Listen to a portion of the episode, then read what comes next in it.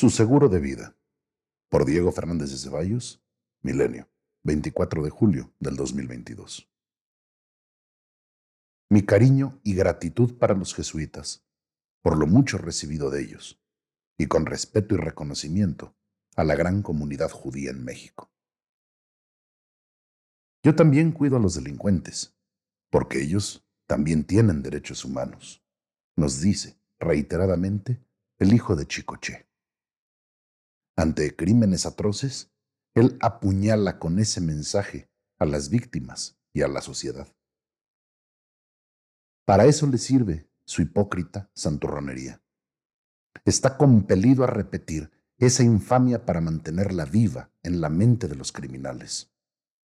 Su pacto tácito con ellos, de no agresión, es claro, amor y paz, cada quien a lo suyo, ambos en concierto y con vasos comunicantes en cuestiones electorales. Morena y el narco unidos jamás serán vencidos. En todo Estado de Derecho, la defensa de los derechos humanos la hacen los propios interesados, sus abogados, defensores particulares o de oficio, las comisiones de derechos humanos, las fiscalías y los jueces. No es actividad encomendada preponderantemente al Ejecutivo. El de México tiene y mantiene como algo prioritario la defensa de los malandros. Su pánico lo ha llevado al extremo de pedirle públicamente perdón al Chapo por haberlo llamado Chapo. Con ello sí, de verdad, uy, qué miedo. Los millones de derechohabientes sin medicinas, incluidos los niños con cáncer, son invento de corruptos y conservadores. El desastre de la educación pública, el derrumbe de la economía, el creciente número de pobres y con mayor grado de pobreza, la fallida lucha contra la violencia, el desprestigio internacional y todo lo demás son un complot de las fuerzas del mal, por supuesto neoliberales, deseosas de hacer fracasar su proyecto transformador. Vamos, requete bien. Él tiene la conciencia tranquila.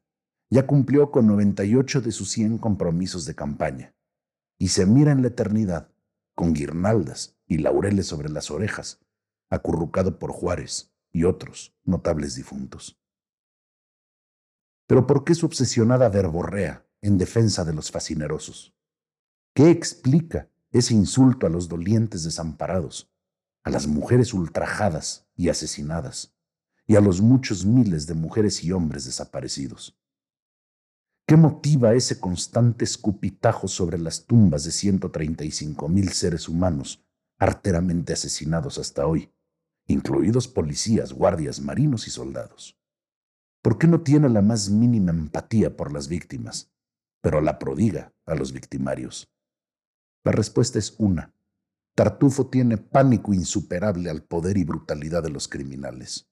Los abrazos, no balazos, y su cantaleta sobre los derechos humanos de los violentos es su salvoconducto para andar mondo y lirondo de pata de perro por todo el país y recibir de ellos protección y, por supuesto, apoyo electoral. Ese ganar-ganar entre mafiosos es el proceder de un gobernante corrupto, traidor y cobarde.